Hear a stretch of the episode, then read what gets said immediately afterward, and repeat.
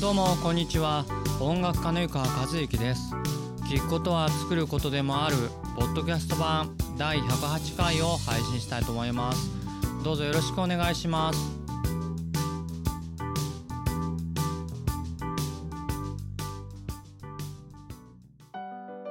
それでは今回のテーマはパソコンで CD を焼く時のコツ。パソコンで CD を焼く時のコツについてお話してみたいと思います。あの自分のオリジナル曲をとかですねあの CD にこうコピーして友達に配るとかっていうことってもうやってないですかね。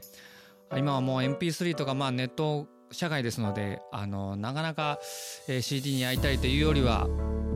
えー、スマホ同士でこう送ったりとかそんな感じなのかなと思いますけれども、まあ、実際でもまあ CD に焼くこともあるかと思いますんで、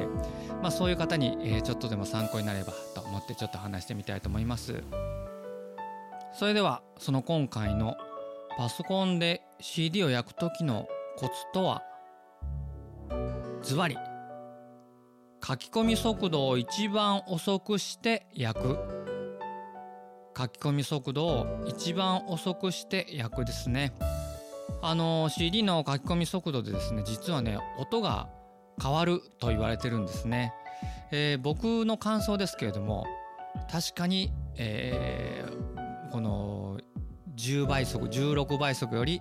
1倍速とかの方が音が僕はいいように感じますね。でまああんまりその音質にそんなにこだわらないっていう方もいらっしゃるかと思うんですけれども実はそれ以上に僕はメリットこれがメリットなんじゃないかなと思うのがございましてそれは何かと言いますと CD エラーが少なくなります、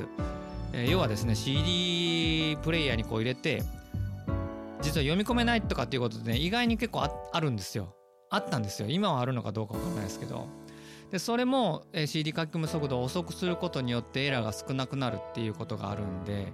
まあ、そのあたりも含めましてですね、えー、今回のコツ CD の書き込み速度を遅くするっていうのはかなりおすすめですね、えー、昔はちなみにですね CD ドライブだったんです。今は多分 DVD ドライブとかブルーレイドライブとかであるんですか？そういうのですよね。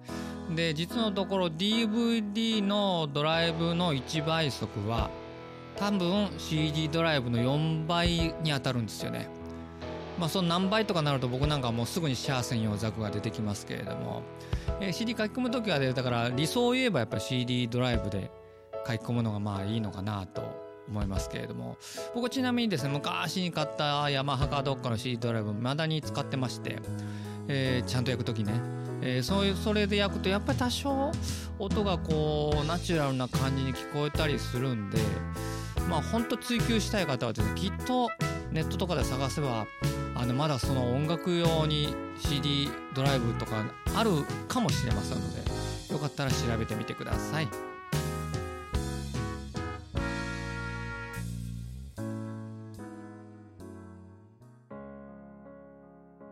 それではいかがでしたでしょうか？聞くことは作ることでもあるポッドキャスト版第108回今回のコツはパソコンで CD を焼く時のコツ